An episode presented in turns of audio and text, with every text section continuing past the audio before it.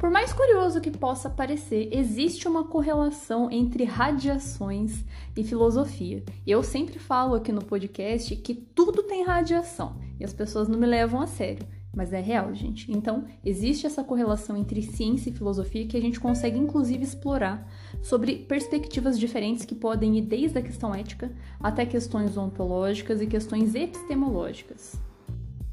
Por mais que isso possa parecer um pouco confuso, é mais fácil do que parece. Quando a gente para para ver as radiações do ponto de vista da ética, a filosofia vai confrontar dilemas com relação ao uso das radiações em contexto médico ou tecnológico que o ser humano faz e vai fazer a ponderação acerca da responsabilidade que a gente tem em virtude dos possíveis impactos ambientais. Quando a gente para para ver do ponto de vista ontológico, a filosofia vai fazer uma ponderação acerca da natureza das radiações e levantar questões que têm relação com aonde vai o limite do conhecimento humano. E por fim, quando a gente para para observar sob o ponto de vista da filosofia da ciência, a gente vai ter as ponderações acerca de como que a radiação influencia a nossa compreensão do mundo e como que os modelos teóricos a respeito de radiação são construídos e como que eles são interpretados. E no nosso episódio de número 100 aqui do Radiação para Leigos, eu escolhi trazer essa temática justamente como uma forma de fazer a gente pensar juntos a respeito desse assunto que há 100 episódios eu estou conversando com vocês.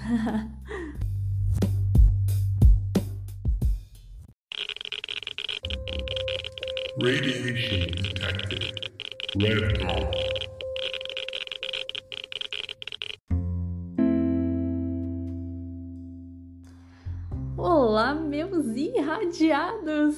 Vocês estão?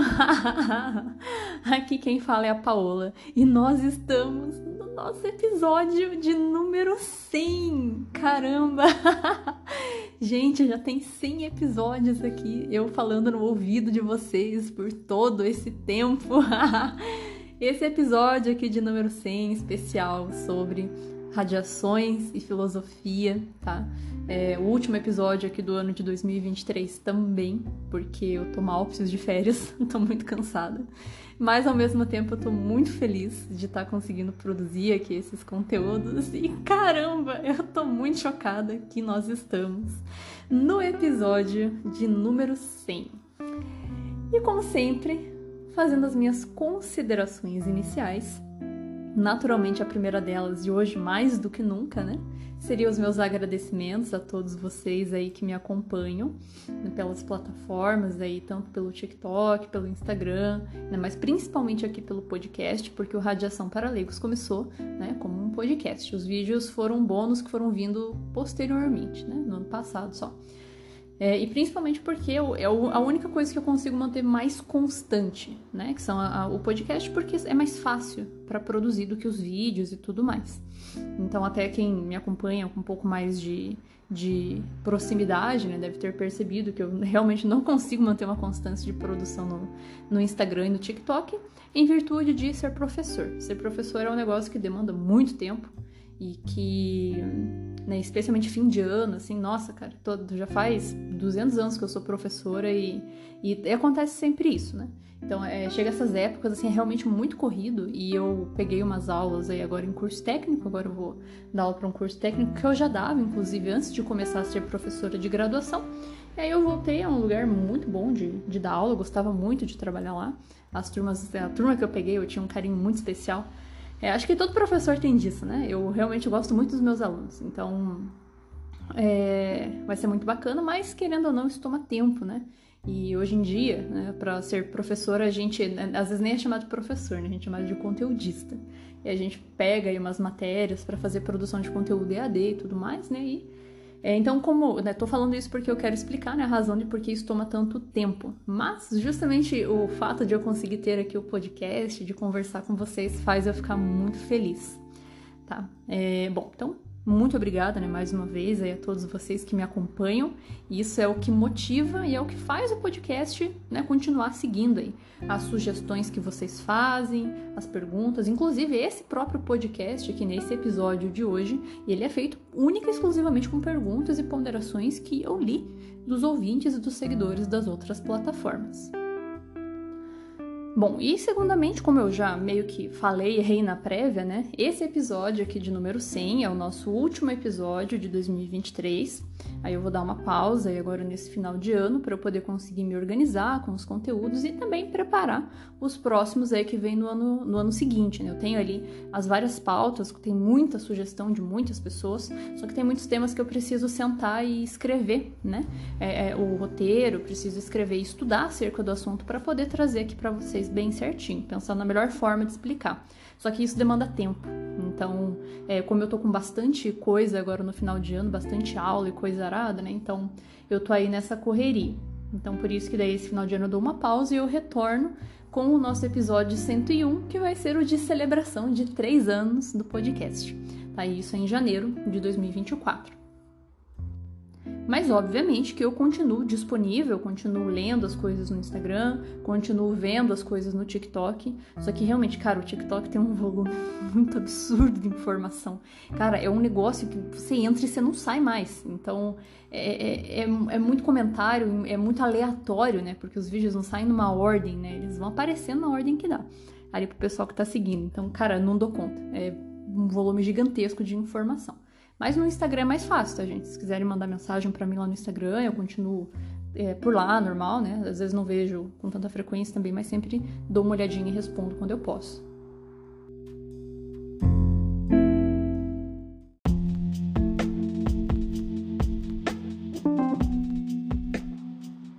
Bom, falando agora a respeito do nosso episódio de número 100, por que, que eu escolhi falar sobre essa temática aí de radiações e filosofia? É, eu acho que é porque é um tema extremamente interessante e pertinente para um episódio de celebração, porque vai ajudar até a fazer uma retrospectiva de tudo que a gente já viu aqui ao longo desses 100 episódios do programa, mas também porque, cara, lá no TikTok eu tenho uma interação mais direta entre quem assiste o meu conteúdo e entre o que eu produzo, porque é um conteúdo de vídeo, né, normal para mídias de vídeo. Aqui no podcast, como é só áudio, vocês que me escutam, eu não escuto vocês, não interajo tanto com vocês. Alguns de vocês que me mandam mensagens pelo Instagram ou até aqui pelo próprio Spotify, que agora tem as caixinhas de interação, né? Mas é muito mais reduzido. E daí lá no TikTok, as pessoas que interagem nos meus vídeos, cara, tem umas perguntas que são fascinantes, que são ótimas e que são coisas que eu mesma nunca tinha pensado, mesmo trabalhando há muito tempo com esse tema. Então são coisas que eu acho que mexem justamente com o nosso intelecto que faz a gente pensar a respeito das coisas.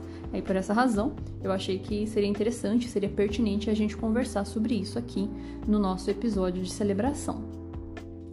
Infelizmente, eu não sei quem são as pessoas que me fizeram as perguntas que eu vou trazer aqui pra gente conversar, porque lá pelo TikTok é muito comum as pessoas usarem os nicknames, né? Então eu não sei o nome delas. Mas de qualquer forma, muito obrigado para vocês que fizeram essas perguntas para mim. E a primeira aqui que eu vou começar, que, cara, nisso aí a gente já quebra, assim, do começo, que eu acho muito legal, que não tem, eu acho que não tem uma resposta para isso, né, uma resposta exata, mas tem as ponderações e eu vou fazer a minha aqui com vocês. Eu vou ficar muito feliz, eu vou achar muito legal se você que está me ouvindo resolver expressar também o que, que você acha lá pelo Instagram mesmo, ou por aqui no Spotify, ou por e-mail, né, o radiaçãoparaleigos.gmail.com, porque eu acho muito legal. Essas trocas são as coisas que valem a pena, tá? Então, se você quiser me expressar sua opinião, você me manda uma mensagem depois. Mas a pergunta é a seguinte: radiação é bom ou ruim? E acho que essa pergunta vale também para o termo radioatividade, né? Radiação ou radioatividade. É bom ou é ruim, afinal de contas? Bom, eu, Paola, penso que na verdade é muito difícil a gente dizer se o fenômeno físico é bom ou ruim. O fenômeno físico só é. Ele simplesmente existe.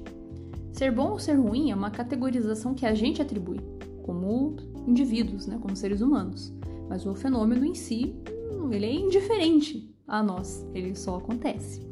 Agora, se a gente se perguntasse os usos das radiações e da radioatividade é bom ou ruim, aí a gente vai abrir um leque maior para discussão, que realmente vai ter relação com a resposta que é depende, né? Depende de como você vai utilizar, pode ser bom, pode ser ruim. Justamente aqui nesse programa, vocês podem perceber né, que ao longo desses episódios a gente vê de tudo: vê aplicação boa e aplicação ruim.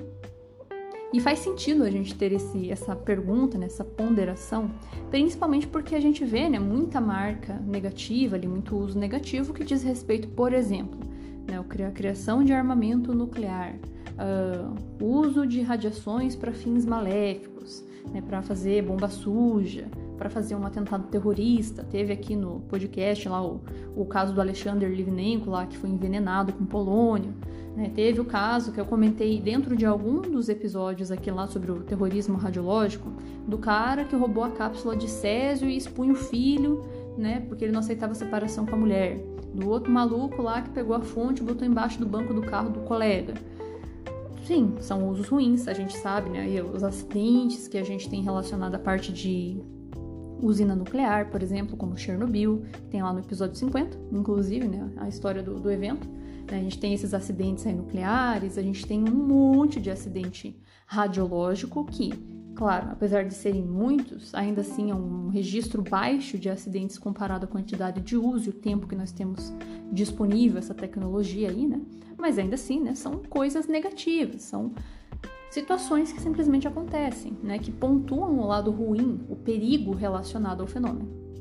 Mas quando a gente pensa no, na parte boa, que aqui no episódio, aqui no programa também tem um monte de episódio que fala sobre isso, gente, tem muita coisa que a sociedade simplesmente não conseguiria progredir se não houvesse aplicação de tecnologia nuclear.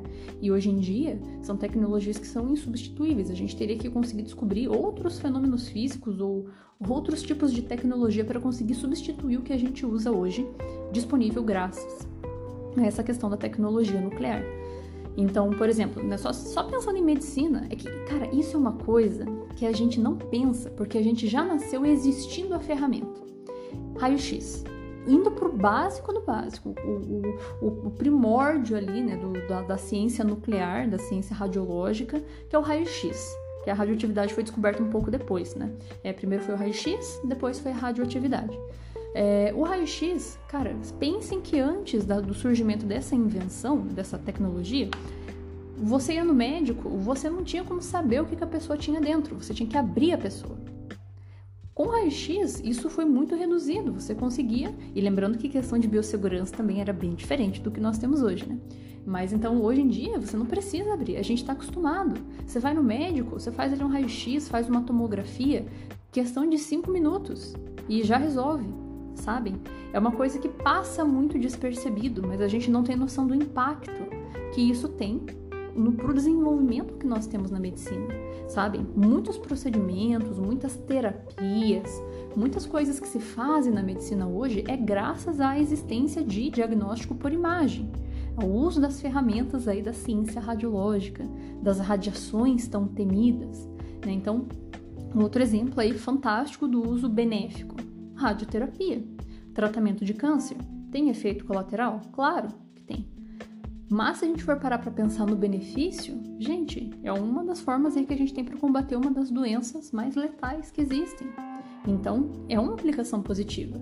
Um outro que eu gosto muito de falar, eu sempre falo em aula, não sei se aqui eu já falei em algum momento, mas também se falei, fica o, o, o lembrete, né? procedimento intervencionista, né, com uso ali de hemodinâmica ou arco cirúrgico. Gente, em centro cirúrgico, os médicos usam raio-x para não precisar abrir tanto o corpo da pessoa e olhar o que está fazendo.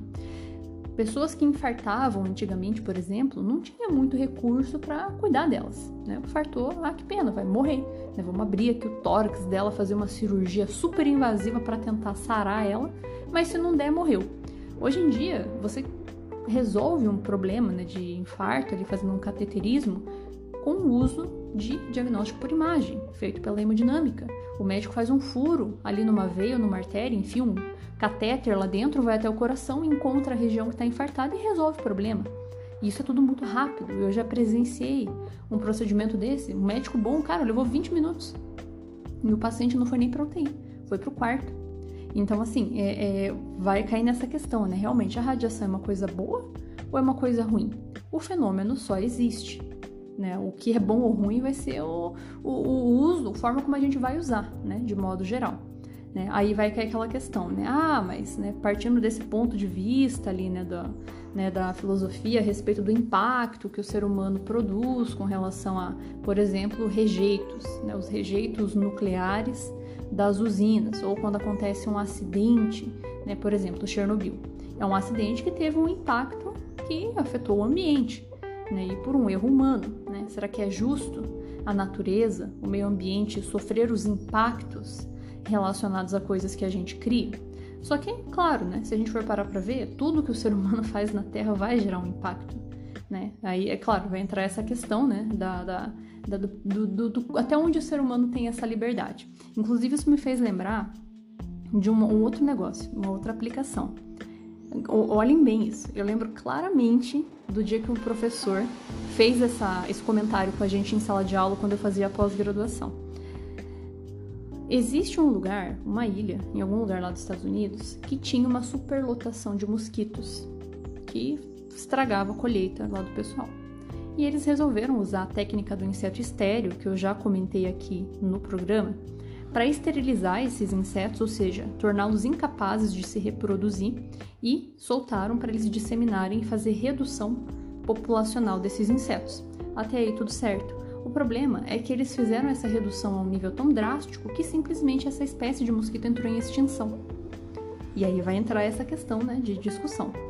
Até onde a gente tem esse direito? Né?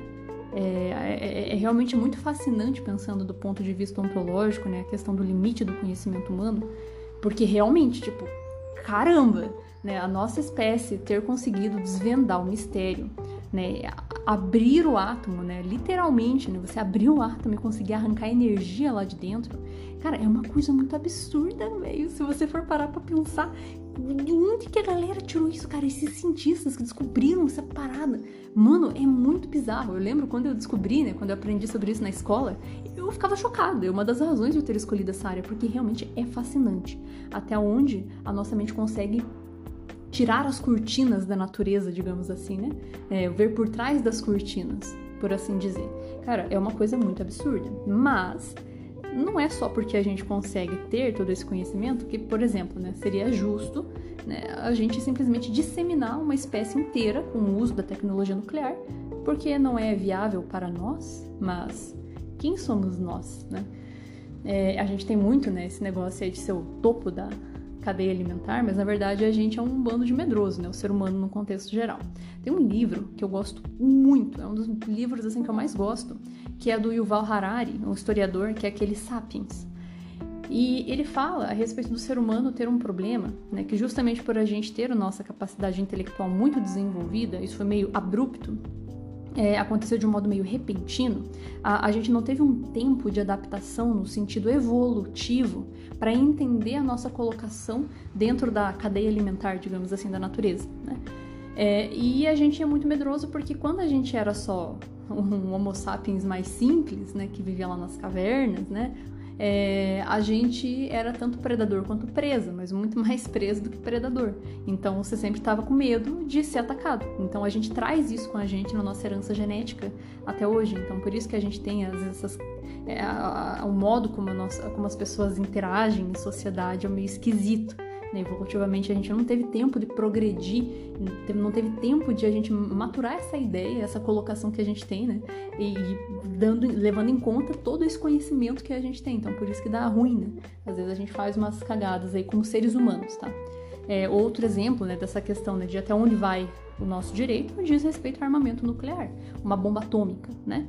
Cara, você conseguir dizimar uma população, conseguir dizimar, você conseguir causar um impacto absurdo com armamento nuclear, gente, se a bomba de Nagasaki e Hiroshima já fez o que fez, e isso foram as primeiras, com o avanço que a gente tem hoje, gente, eu, eu honestamente não sei qual seria o impacto.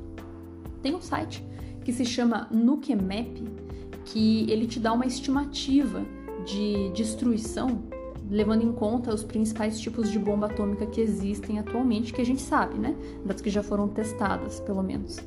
É, e é assustador, né? Eu tenho certeza que deve ter muita coisa que é muito mais.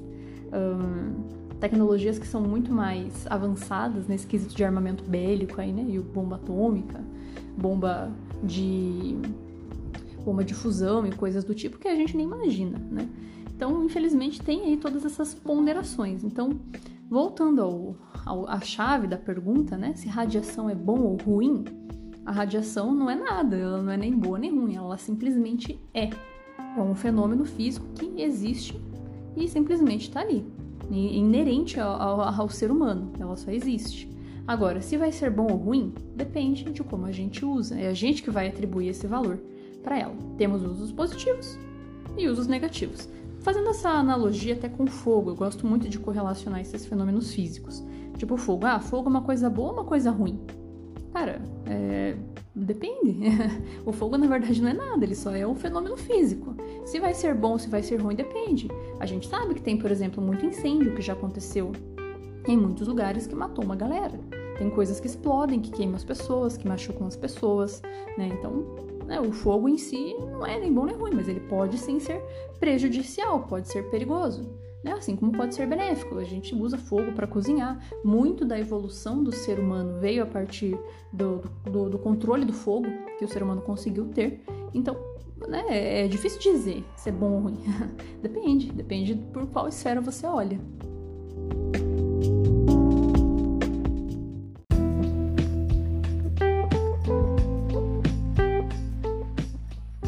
Bom, indo para a segunda pergunta aqui que eu achei fantástico, é se radiação sempre existiu ou se a gente inventou, se o ser humano inventou a radiação. E eu acho que o mesmo vale para a radioatividade, tá? É, respondendo à pergunta, sim, sempre existiu radiação, sempre existiu radioatividade, o ser humano descobriu a existência desses fenômenos e a partir disso o ser humano conseguiu achar um meio para manipular a matéria e fazer com que radiações e radioatividade pudessem advir de produções artificiais. Tá? Mas radiação sempre existiu e, inclusive, muito da nossa evolução biológica como ser humano partiu justamente pela existência dessa radiação no meio. Indo por partes, né, pensando aí a respeito dessa questão que eu falei evolutiva, quando a gente pensa em radiação, a gente está muito acostumado a atrelar usina nuclear, raio-x, né, coisas do tipo. Mas não, radiação é energia que se transporta pelo meio e ela existe em diversas formas, tá? É, por exemplo, a luz que sai do sol é um tipo de radiação, né? o ultravioleta é um tipo de radiação, calor é um tipo de radiação. Então, tudo isso aí é radiação que sempre existiu. Inclusive, eu me lembro muito que uma vez eu assisti um documentário muito legal explicando a respeito da evolução dos olhos humanos, tá? E que, inclusive, né, a gente, se for parar para ver, né, todas essas radiações aí, as que são eletromagnéticas, elas estão dispostas num negócio que chama espectro eletromagnético. E a luz visível está lá dentro, né, junto com raio gama, raio X, microondas e etc. Então, dentre toda essa variação de ondas eletromagnéticas, a gente só enxerga uma parte muito pequena, muito pequeniníssima mesmo, tá? É uma faixinha ali bem estreitinha, que é o que a gente chama de luz visível, né? É... E dentre toda essa possibilidade, né, as pessoas já me perguntaram, mas se tem tanta radiação, por que, que a gente só enxerga essa faixa? Por que, que a gente não enxerga raio-x? Por que, que a gente não enxerga é, micro-ondas ou né, infravermelho, etc? Vocês podem ver que perto da faixa de luz visível, que é o ultravioleta e o infravermelho, tem algum, algumas outras espécies que enxergam nesse espectro, tá? Mas em maior parte, né, enxerga realmente ali dentro da luz visível. E existe uma razão para isso, uma razão biológica, que é porque o Sol, que é a estrela que ilumina o nosso planeta, emite essa faixa de radiação. Então, o nosso olho, ele surgiu, né, ele foi adaptado a enxergar nessa frequência porque é a que está mais disponível. Do que, que adiantaria a gente enxergar em raio-x se quase nada emite raio-x de modo natural? Né? A gente tem emissões de raio-x natural que vem da radiação cósmica, mas é uma faixa muito pequenininha, muito baixinha, o que chega aqui. Então, o mais disponível realmente é a luz visível. Mas então vejam como realmente, ó, pensem nessa questão evolutiva que fascinante, né? E se dá justamente porque sempre existiu radiação no meio. E uma coisa mais intrigante ainda é pensar na nossa evolução biológica no sentido do nosso DNA mesmo, nosso gene. Vejam vocês, né? Radiação, desse modo geral, sempre existiu e também sempre existiu radiação ionizante, tá? Que é essa radiação de alta energia, ali, raio gama, né? Coisas do tipo. É, e de onde que vem esse, essa radiação forte né, da natureza? Elementos radioativos naturais, radioatividade natural. A radioatividade sempre existiu no ambiente, sempre teve elemento radioativo natural. Urânio sempre existiu, tório sempre existiu, radônio sempre existiu, só que eles têm uma concentração muito baixinha na natureza. Então esse nível de radiação ali no ambiente é mais baixo, né? Porque esses elementos ali né, estão distribuídos, mas existe, que é o que a gente chama de radiação de fundo. Até comentei num episódio que é onde eu falava a respeito disso, que a radiação de fundo antigamente era muito maior, né, muitos milhões de anos atrás, porque os elementos radioativos ainda estavam se estabilizando, né? Então eles vão decaindo e hoje a gente tem uma concentração mais baixa de radiação de fundo. Mas anteriormente, onde era maior, pensem que essa radiação ionizante ela tem a sua capacidade de alterar moléculas que são é, é, biológicas, né, o nosso DNA. E como que a gente evolui? Né? Como que acontece a evolução dos seres vivos? A partir né, do, do, da questão da gente ter uma alteração lá no gene. Tá? E o que, que altera o gene? Podem ser muitas coisas, pode ser agente químico né, e tudo mais, mas tem os agentes físicos, tal como radiação ionizante. Então, tem pessoas que acreditam que os nossos genes evoluíram não apenas por isso, mas em parte porque houve alterações causadas por radiação ionizante da radiação de fundo que induziram mutações que fizeram melhorias genéticas e fizeram os seres humanos e até mesmo outros seres vivos a evoluírem. Então, olha que fascinante imaginar que radiação tenha essa correlação direta com a evolução dos seres vivos.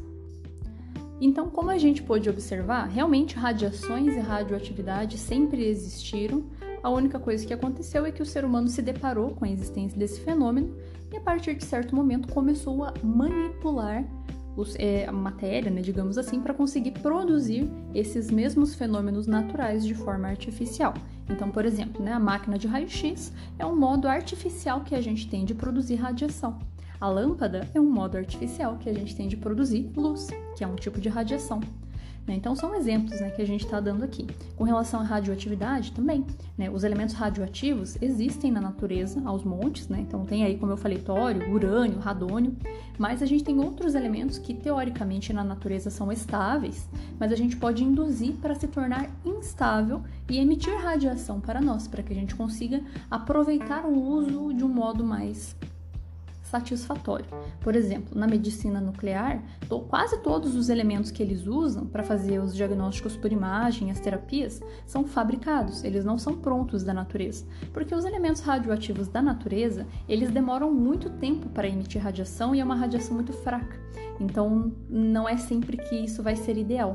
Então, quase sempre é preferível fazer um elemento radioativo que, é, que vai ter ali um tempo de meia-vida mais rápido, que vai ter uma energia maior para você ter a finalidade que você deseja. Né? Então, respondendo à pergunta, né, é, é isso.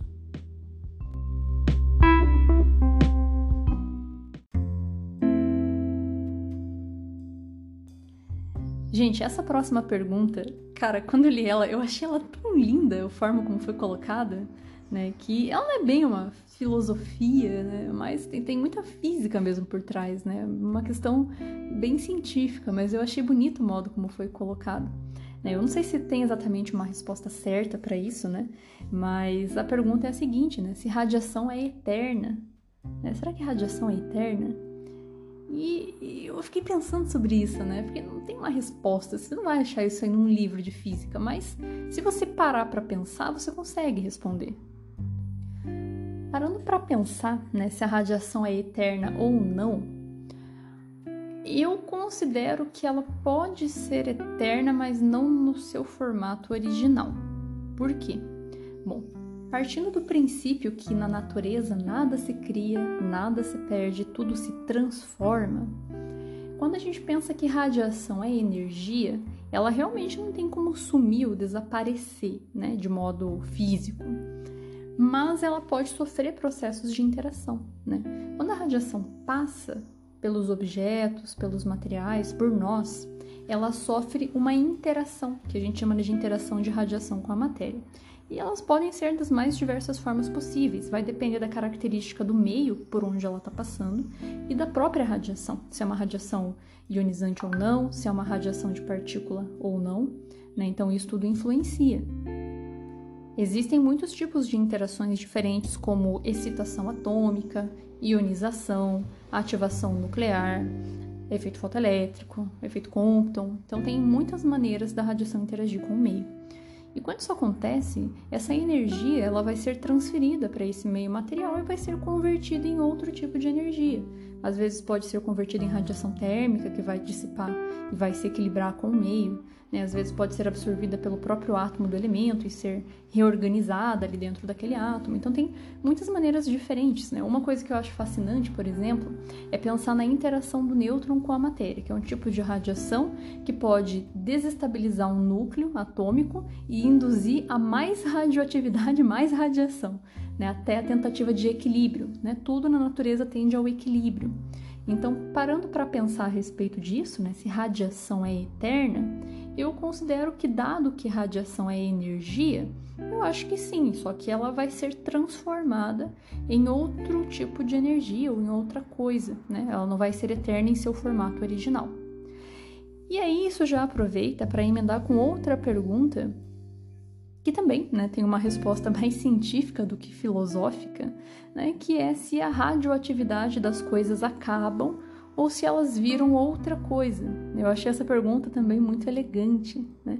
Eu acho que o tema desse episódio devia ser perguntas elegantes, né? não necessariamente filosóficas. Mas com relação à radioatividade, né? se ela acaba, ela acaba sim, né?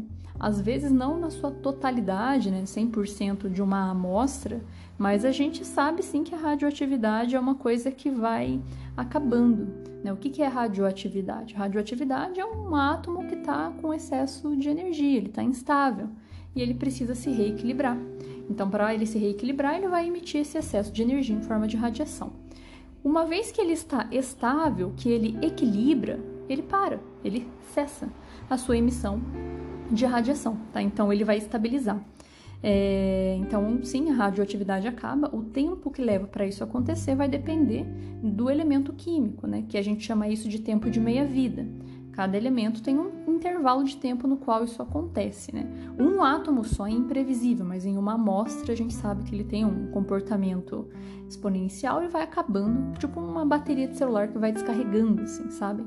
Então a radioatividade ela acaba, né? E se ela vira outra coisa, ela vira estabilidade. Os elementos que passam pelo processo de é, radioatividade, né, digamos assim, conforme eles vão se estabilizando, acontece sim de eles se transformarem em outra coisa. Né? Não é a radioatividade que se transforma, mas é o elemento que se transforma em outra coisa, dado o fenômeno da radioatividade. Como ele está emitindo energia, às vezes esse excesso de energia que ele está emitindo é ejetado em forma de partículas do próprio núcleo. Né? Então, isso faz com que a gente tenha uma mudança ali no número atômico, né? E isso faz com que a gente mude o elemento por consequência. Então, né, pode acontecer do elemento realmente virar outra coisa ali. Uma coisa interessante a respeito desse decaimento radioativo né, e da estabilização que os elementos químicos podem passar diz respeito aos elementos naturais. Né? Eles têm uma cadeia de decaimento, onde eles vão se transformando em outras coisas sucessivamente, até conseguir se estabilizar. Né? E esse decaimento, né, em, essa transmutação entre elementos, não necessariamente significa que o próximo é menos radioativo. Às vezes ele é mais instável do que o anterior. São processos da natureza na tentativa de reequilíbrio. Né? É, mais dos elementos que são naturais, que são núcleos grandes e pesados, né? quando a gente olha na tabela periódica, a gente vê que o último elemento estável é o chumbo. Tá? Tem chumbos que são radioativos, mas o estável da natureza é o chumbo. Né? É, e eu lembro que uma vez me contaram uma história muito legal a respeito do chumbo né, que existe na natureza. A maioria, dá para dizer assim que quase todos os elementos que são radioativos naturais, que são grandes átomos pesados, quando eles se estabilizarem no seu processo final, eles vão virar chumbo, todos eles.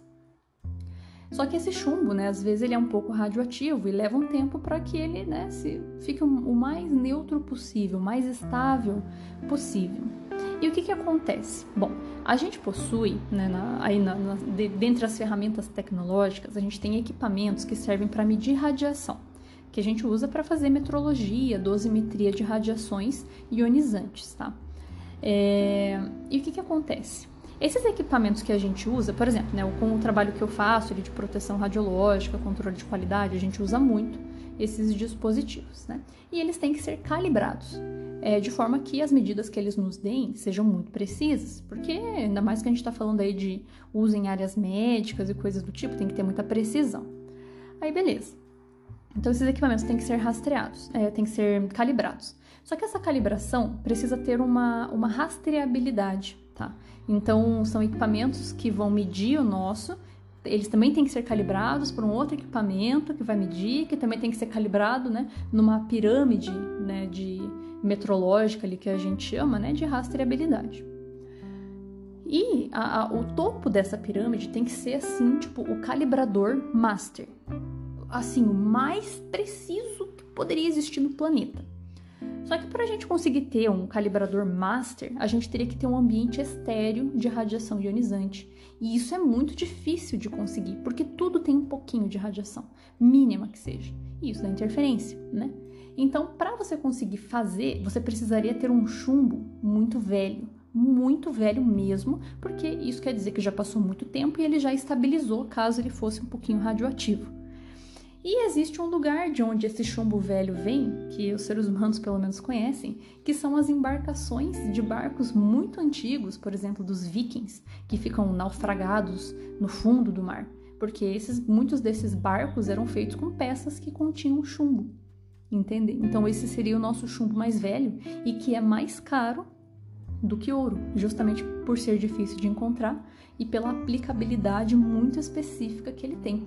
Que coisa de doido, né? Parar pra pensar.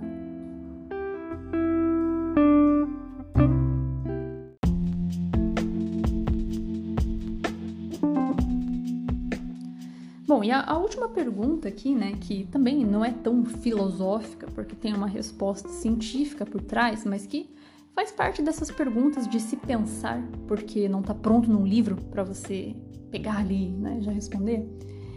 É justamente a questão do seguinte, né? Se radiação ionizante é tão perigoso para a gente, né? Por que, que o nosso corpo não tem um mecanismo para alertar a gente que tem radiação no ambiente? E vocês podem perceber que nos vários acidentes que eu relato aqui, ninguém nem percebe que está ali na presença de radiação, vai descobrir tempos depois. E os próprios efeitos que a radiação causa também não aparecem no momento da exposição, levam um tempo para que eles aconteçam, né? É, e realmente, a radiação, para nós, ela é o que a gente chama de insípida, né? Insípida, né?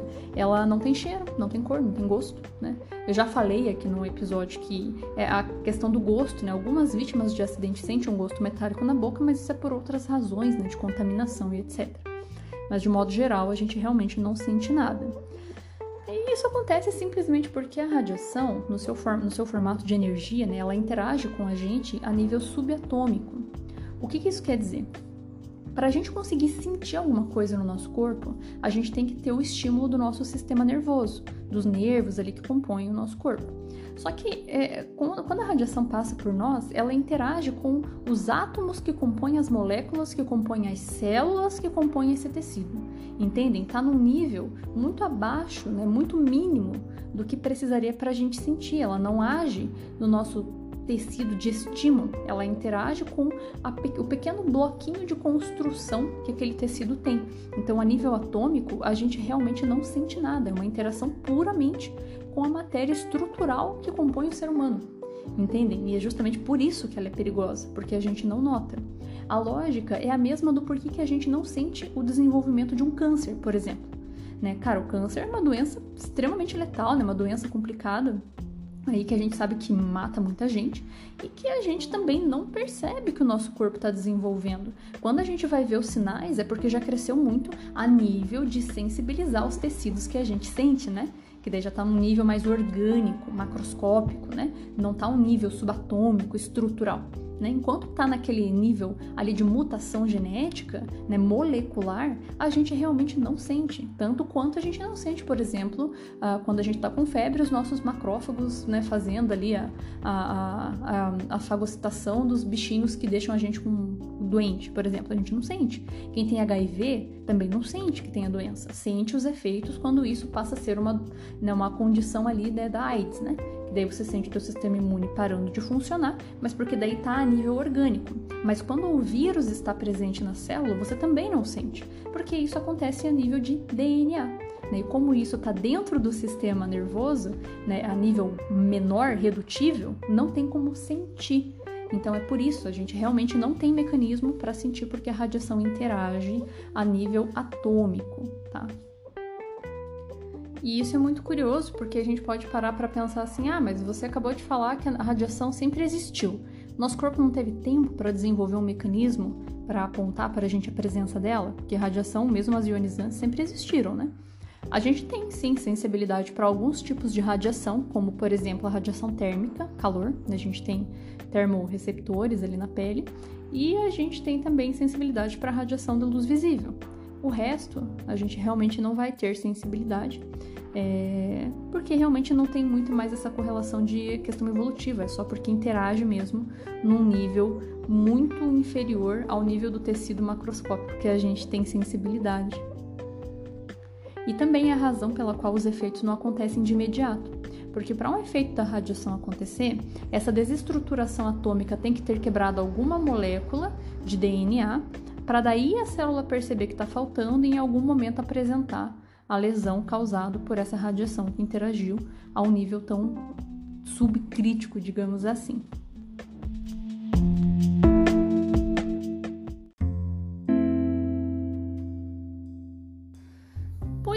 muito bem, meus irradiados. Eu espero que vocês tenham gostado aí do nosso episódio de número 100. Mais uma vez agradeço a audiência de vocês. Eu espero que vocês tenham aí ótimas celebrações de final de ano, aí de 2023. Espero que ao longo desse ano que passamos junto eu tenha agregado alguma coisa para vocês, que vocês tenham curtido passar esse tempo comigo. Foi muito prazeroso para mim passar esse tempo com vocês aí produzindo os nossos conteúdos aí para para ver as mensagens de vocês. Foi muito legal nessa jornada, né? E ano que vem estamos aqui novamente, né, em 2024 como eu falei lá no início, né? Eu vou falar sobre os três anos de programa, a gente conversa mais a respeito disso, né? E muito obrigada então pela audiência de vocês. Bom final de ano para todos e nos vemos em 2024. Até lá!